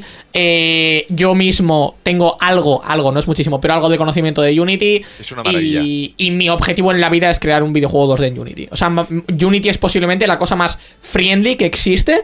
Y si yo en su momento lo corrí en un HDD en mi portátil, imagínate en el M2 que tengo ahora, miedito. Eh, es mágico. sí, y teniendo en cuenta que tengo una burrada de herramientas ahora por cosas de la uni en el ordenador que tardan como cuatro siglos en abrir aproximadamente, eh, pues Unity tampoco va a ser tan lento, ¿sabes lo que te digo? en comparación. En mi caso, el favorito o mis favoritos, aparte del Unreal 5 que lo va a petar y, oye, cuanto me, cuantos más opciones mejor. Pero el Eh, Unreal 4 también tuvo, también tuvo potencia, ¿eh? Sin lugar a dudas, el Unity por toda esa, esa comunidad y gente indie que, que- que lo está petando y que está empezando con ello. Y luego también el décima, que me encanta por los juegos que han salido en décima, y el de Insomniac, el de los Spider-Man, Oh, ¿no? El sí. Miles Morales. Es un motor gráfico que es interno de ellos, que no eh, lo están vendiendo a terceros, pero tanto décima como este motor gráfico. Pues eso, Insomniac, como lo quieran llamar, no tiene un nombre técnico. Eh, qué maravilla cómo se mueve Nueva York con Miles Morales y Spider-Man. Así Yo que cuando venga el el- 2, Yo he jugado el Spider-Man 1 para PC con el DLSS activado y con toda la hostia. Es mágico. O sea, mi renda 60 que es de gama media y lo puedo tirar a 60, 70 FPS dentro de lo que cabe. En, en gráficos altos y lo mejor es que ni siquiera necesito calidad muy alta. O sea, en altos ya se ve abrumadormente, abrumadoramente bien. O sea, de subirte al edificio más alto de todos, de ver todo, todo el atardecer, todos los edificios, todos los reflejos, es absurdo. Es precioso. O sea, Sí, yo, yo no me hago TP en el Spider-Man. Yo voy dando, yo voy dando saltos. Es que es eso, es el gozo. El gozo de caminar por un mapa eh, que no lo tenía Death Stranding, que es, que es un- como un dolor en, en el. Un poco. en donde ya sabéis. Pero Spider-Man o Miles Morales es. Me apetece pasearme, ¿no? Tal está cual. en la otra punta. Da igual. Escúchame, llegará. yo me pasé, yo me pasé todas las misiones secundarias del Spider-Man antes de terminar la principal. Que de hecho, sabes que cada. No sé si has, si has jugado el Spider-Man, eh, te habrás dado cuenta que cada X tiempo, cada X margen de hacer la misión pri- principal, te dice explora Nueva York para conseguir cosas nuevas. Mochilas. Eh, eso eh, es, te va, te va que diciendo en plan, explora Nueva York para ir consiguiendo cosas nuevas. Eh, una de las últimas ya que me mandó, en plan, explora Nueva York y en plan, no tengo nada para explorar. Es- explora Nueva York, no puedo, ya me lo he pasado todo. O sea, no, date una vuelta. No puedo. el metro. Literalmente, y es lo que hice. En plan, me puse a dar vueltas aleatorias. Es que es precioso, es que es precioso el juego. O sea, me dan ganas de seguir balanceándome por sitios. Me he pasado ya el normal y tengo todavía los, los tres DLCs estos gratuitos que, que te dan para pasármelos. O sea, me he pasado al 100% la historia principal. Y más que quiero. O sea, yo quiero más de esto. Necesito el Miles Morales, necesito. Y encima se va a lanzar el Spider-Man 2 este año. Es que, es que se viene todo. Se viene todo. Es que es brutal. Es mágico. Voy a, voy a coger vacaciones cuando salga. Tal cual, tal cual, sí soy, sí soy. Me da igual el examen que tenga delante. Se juega el, el, el Spider-Man. Es lo que hay. No, no, no, mágico. Eh, Spider-Man Touché, juegazo, magia absoluta y definitiva. Let's go.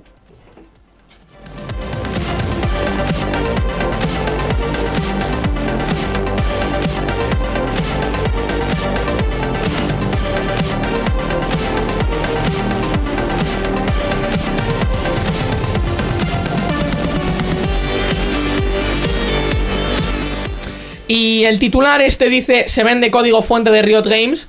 Y antes de se vende código fuente de Riot Games, es decir, se roba código fuente de Riot Games. Eh, recientes descubrimientos indican que los piratas informáticos llamados Arcat barra baja 001 están vendiendo por 700 mil dólares los códigos fuente de League of Legends y TFT de Teamfight Tactics junto con software anti-cheat de Riot. Em, durante el pasado enero de este 2023, Riot sufrió un ataque informático por parte de los hackers que ya hemos mencionado, que posteriormente pidieron 10 millones de dólares a la empresa como rescate por los datos robados. Eh, Riot no ha accedido al chantaje y los piratas han optado por pujar por eh, los datos robados eh, por al menos 700 mil dólares. Los 700 mil dólares son de starter, básicamente. Hay un tweet de, de Riot diciendo efectivamente que Epi eh, nos han robado.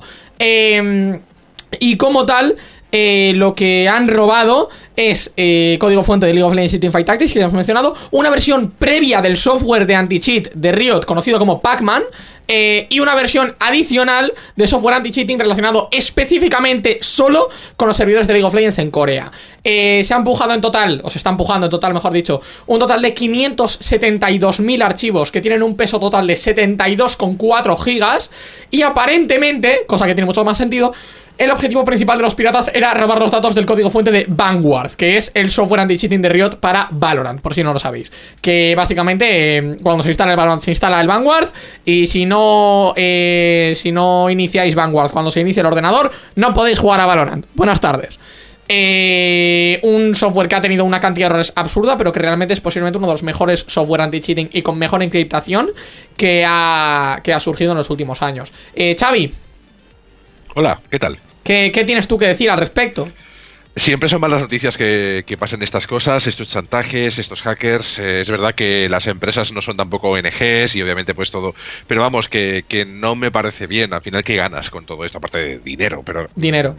Dinero, creo, dinero. creo que sí, porque cuando tú eh, consigues eh, hackear una consola y tal, a veces es más un reto. Es decir, que parece que lanzan ese reto y, hay hackers que lo aceptan y, hasta que no consiguen eh, pues explotar eh, o conseguir hackear lo que sea. Pero bueno, en, en cuanto a lo que ha pasado con... A ver... eh, es que no es nada nuevo, es algo que va ocurriendo cada cierto tiempo y dudo yo que se vayan a enriquecer, dudo yo que nadie ahora vaya a pujar por productos que tampoco... O sea, realmente...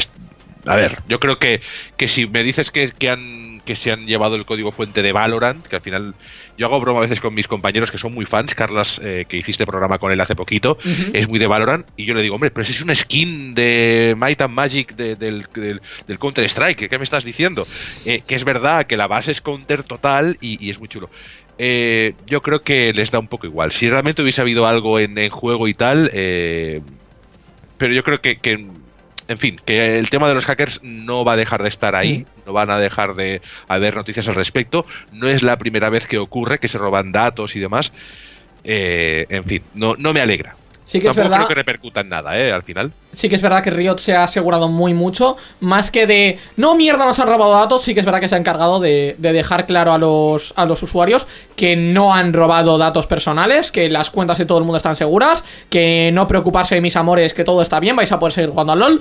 Eh, pero esa, es, es gracioso el hecho de que hayan ido a por precisamente Vanguard, que es el único objetivo que podría tener alguien de atacar Riot y que no lo hayan conseguido. O sea, se han llevado el código de TFT, el código de LOL, el código de sistema anti-cheating de LOL. Pero no han llegado a Vanguard. Es que eso es precisamente lo más gracioso. Riot cuando hizo el Vanguard, la gente lo criticó. Y creo que nosotros en su momento también. Pero es uno de los mejores sistemas jamás creados de anti-cheat, de anti-cheat, perdón, de, de todo lo que viene a ser la comunidad de los videojuegos. O sea, pero muchísimo, es muy vasto, realmente. O sea, Yo el- creo que el- al final lo que consiguen es poner en guardia y eh, un poquito mm, darle un toque a la empresa para reforzar su seguridad. Ahí está, porque la de Vanguard han visto que no, así que ahora toca reforzarlo, gente, ya está, solucionado. Porque LOL ni que fuera una novedad. Tampoco No, te lo digo ahora. Como, como que no tiene años ni nada, en fin. No, pero pero eso sí que es verdad. Eh, está empujando los datos, también hay que darse cuenta de, de lo que viene a ser una buena estrategia comercial. Han dicho 10 millones por el rescate, no. Bueno, vale, 700k. Eh, 20 duros, de aquí a una semana, 20 durillos. Básicamente, yo creo que es un poco para que gente que puede, gente que sabe más, que pueda hacer cosas, se les quiere joder, pero sería la única, la única opción. A ver qué hace Riot con esto, a ver si se la suda el código fuente, a ver si lo rehacen o a ver qué coño hacen. Creo que nos vamos a quedar con eso, con eh, esperanzas para Riot eh, y yo quiero seguir jugando con mi skin de Proyecto Pike. Let's go.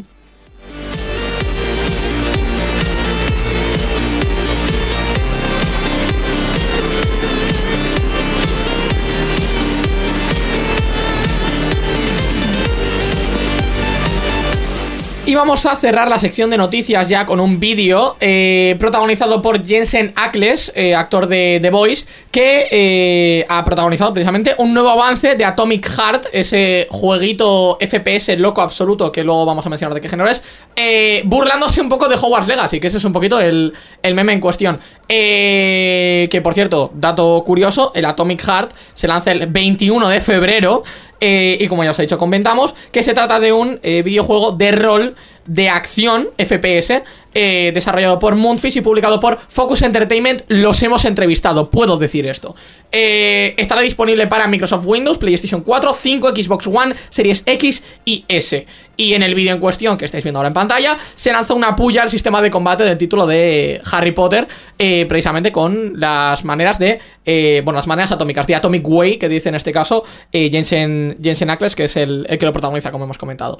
El Atomic Heart un eh, juego que tiene muy buena pinta, por cierto. Eh, es un first person shooter en el que tienes magias y puedes disparar cosas y hacer cosas guapas. Xavi, ¿has visto algo del juego? Sí, de hecho me recuerda bastante a Bioshock. Tiene Hmm. un toquecito así. Y aunque ellos creo que desmintieron en un momento dado que tuviese nada que ver correcto. y hubo... Pero bueno, que es, in- es imposible no ver un tráiler de, esta, de este juego de esta, o, o incluso la portada y que no te lo recuerde de alguna manera. Tiene muy buena pinta, parece un poco bizarro y tengo ganas de jugarlo porque La verdad además que sí, lo ¿eh? Incluyen en Game Pass, así que tampoco, o sea, teniendo Game Pass, que es mi caso, pues como mínimo le daremos un tiento y luego veremos qué tal. Básicamente, no, sí. El, el, el Atomic Heart, honestamente, tiene pintaza como, como shooter, como FPS. Eh, y realmente yo creo que es una de las mejores cosas que se nos puede venir este año de FPS, junto con Call of Duty. También estáis viendo un poco de gameplay ahora en pantalla, después de- del tráiler, que lo han, lo han añadido. Es también un poquito el juego en el que tenemos el apocalipsis robot máximo y absoluto. Y precisamente eso es un poco también de lo que trata el, el teaser en cuestión que, que se nos ha mencionado y que vienen nada, o sea, para lo que es nosotros, cuatro días. Así que habrá, habrá que ver qué es lo que hay. Y tendrás que volver a pasarte por Room, Chai, para contaros lo que te parece. Tendrás que jugarlo con el Game Pass. Sí, sí. Además, un juegazo. Yo creo que tiene muy buena pinta, ¿eh? Es estos shooters así sí. que, que pinta espectacular. Y con tan roboticos y con magias o poderes o herramientas. Me parece muy bien. Aquí está. Habrá, que, habrá que chequear a ver qué, qué sabemos al respecto. Y cuando sepamos algo, os lo, os lo traeremos por aquí. Os lo contamos.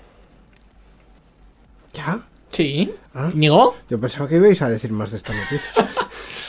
Es que no, ha salido todavía. no. Tenemos- No, claro, o sea, todavía no tenemos mucha info que decir, es lo que Ma- hay. Me ha pillado, me ha pillado. Vamos con las rápidas.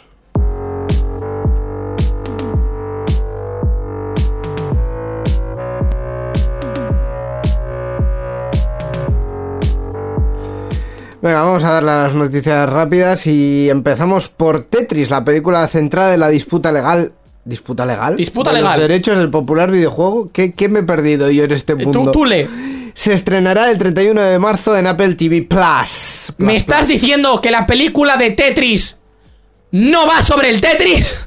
No, va sobre la disputa legal del Tetris. ¡No va sobre el Tetris! Esto, esto, es, esto es una decepción. Por Esto cierto, buenas tardes, New Player Podcast. Creo que es Juan. Eh, también tenemos para comentar que Naughty Dog retrasa unas semanas el lanzamiento de la esperada versión para PC de The Last of Us Part 1. Eh, su salida estaba prevista para el 3 de marzo, pero finalmente llegará el 28 del mismo mes. Ellos dicen que es para eh, hacer las cositas mejor y que salga mejor el juego. Yo creo que es que han visto el éxito abrumador que está teniendo la serie y están diciendo, va a venir gente. Van a hacer como con Arcane, que la gente se vio Arcane y entró a jugar al LOL, mala idea. Pues van a hacer como con Arcane, la gente se va a ver la serie, le va a gustar tanto que como salga el juego a PC y esté mal hecho, nos van a rajar durante cuatro años seguidos. Y han dicho, no me apetece. Eh, y por último también comentamos, y esto ya es coña mala, y esto va para José Andrés, eh, clipea esto después de que termine de decirlo. Multiversus se desploma perdiendo al 99,35% de jugadores eh, en menos de 7 meses desde su lanzamiento, habiendo caído su pico de usuarios semanal por debajo de las 4 cifras, menos de 1000 usuarios de pico semanal. Eh, en consola, sin embargo, la base de jugadores ha caído por debajo del 4% de la que había en un inicio. Estas cifras son para tirarse al suelo y llorar. Yo no sé Muy fuerte, cómo además. no han cerrado ya los servidores del juego, porque tienen que estar perdiendo pasta. Seguro. O sea, tienen que estar perdiendo pasta, pero a un, a un nivel Fijo, muy fijo, absurdo. fijo. O sea, 100%. 100%. 100%. O sea, makes, makes no fucking sense. Eh, Xavi, ¿algo que comentar de alguna de las tres? Yo creo que la noticia de eh, juegos que pierden usuarios podría ser diaria. O sea, yo creo que Sí, podría sí. haber ahí. Pero eh, es que el- es, es la gracia porque el multiverso en su momento salió como la cosa más innovadora de no sé qué y tal, y lo han hecho muy mal. Es un Smash, que es buen juego, ¿eh? O sea, que es chulo, pero que es un Smash, al fin y al cabo, ¿no? Tampoco me han inventado la sopa de ajo. Lo que sí es cierto que cada día podría haber, en vez de, yo qué sé, las acciones que suben y bajan del valor que sea, Sí. pues, eh, no, y en otra serie de cosas, en noticias de videojuegos, eh, tal juego ha perdido, pues, el 95% de usuarios, que pasa con casi todos los online, Sí. más si son los free to play, eh, está el mercado muy copado. Antes todo eran MMOs, ahora ¿cuántos MMOs activos hay? Dos. O sea, que tengan éxito, eh, juego multiplayer masivo, dos. Que sean de estos free to play, eh, pues a lo mejor el más longevo es Warframe, creo, si no recuerdo, ¿no? Warframe o alguno de estos así. Puede que hay sí. algunos muy longe que tengan éxito, me refiero, y que sigan teniendo. Bueno, hay muchos que son así free to play El League of Legends. El League of Legends, pero, pero, pero es verdad que ya no tienen el éxito en su, en su momento, Sí. mantienen una serie de, de- de usuarios y, y el resto pues lo van intentando, pero es muy difícil. Es, que es muy difícil, al final no puedes mantener eh, siete juegos activos al mismo tiempo, te vas saltando de, a las novedades y algún retro. Yo lo hago con el Hell and Loose, por ejemplo, que es un indie de la Segunda Guerra Mundial Sí. y, que- y que me parece una burrada y ese es el que acabo volviendo entre juegos más potentes o, o retro. ¿Y Mm. qué, qué hago? Me aburro, me voy a la Segunda Guerra Mundial a pegar tiros ahí y a que me maten 25 veces.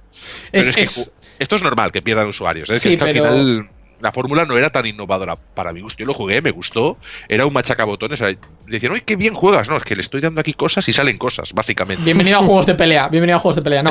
Eh, pero sí que es verdad que tal y como salió en su momento, el, el multiverso esperábamos que tuviese bastante más éxito del que, del que tuvo como tal, y ellos mismos esperaban que tuviese más éxito, o por lo menos no fuese tal decepción.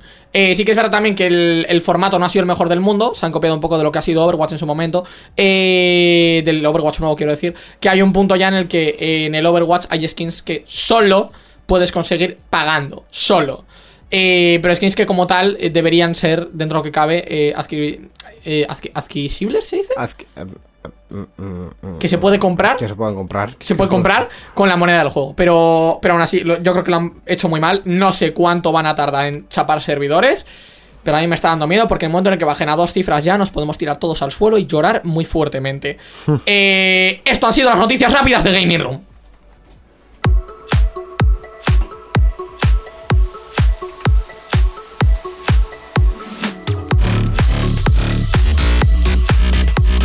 No entiendo hoy el OBS. ¿no? Yo, yo tampoco, la verdad, yo tampoco. No entiendo hoy. Hoy se me está yendo de las Pero bueno, no, OBS, pasa da nada, igual. es- es lo que hay. Vamos, vamos a dejarlo. Vamos a agradecer a gente, que siempre toca agradecer a gente. Lo primero a Miquel. Hola Miquel, por su trabajo en, en producción y en colaboración. Como siempre. Sobre todo en producción. Eh, Íñigo, ¿Qué? por estar aquí, hacer, hacer cositas con botoncitos. yo toco botones. Tú, tú tocas botones. Yo toco Esto- botones y, y no se me da bien. Xavi, gracias por estar aquí con nosotros hoy. Con la ventana mágica que además se ha ido oscureciendo en toda España, menos en mi ventana, que sigue habiendo cierta luz. Si queréis la abro aquí en directo. Pero bueno, de eso todo bien. Todo No bien. se, no se ha visto la ventana. Es mágica, es mágica, en fin. Eh, y también, como no, a los oyentes, que veo que estáis tope de activos por el chat porque me estáis tapando la cara, básicamente. Eh, tenemos que cambiar el overlay para que no me tapen la cara. Tenemos que cambiarlo. Pero qué bueno, que, te- que eso es buena señal. Claro, sí, es, es buena señal, pero tenemos que cortarlo un poquitito para que no me No, tapen la cara. la, la gracia es que te En tape fin. la cara. En fin, es, es lo que hay. Y por último, eh, José, que te echamos de menos. Ven, coño. Coño, ¿dónde están tus cadenas? Yo te las puse, te las has quitado ya. ¿De qué va esto? En fin, coña mala. Pero bueno, eh, creo que nos vamos a ir despidiendo dale, con el drop, teniendo en cuenta que más noticias, eventos, curiosidades y entrevistas dentro de muy poco, como de habitual. Nos vemos. Un saludo.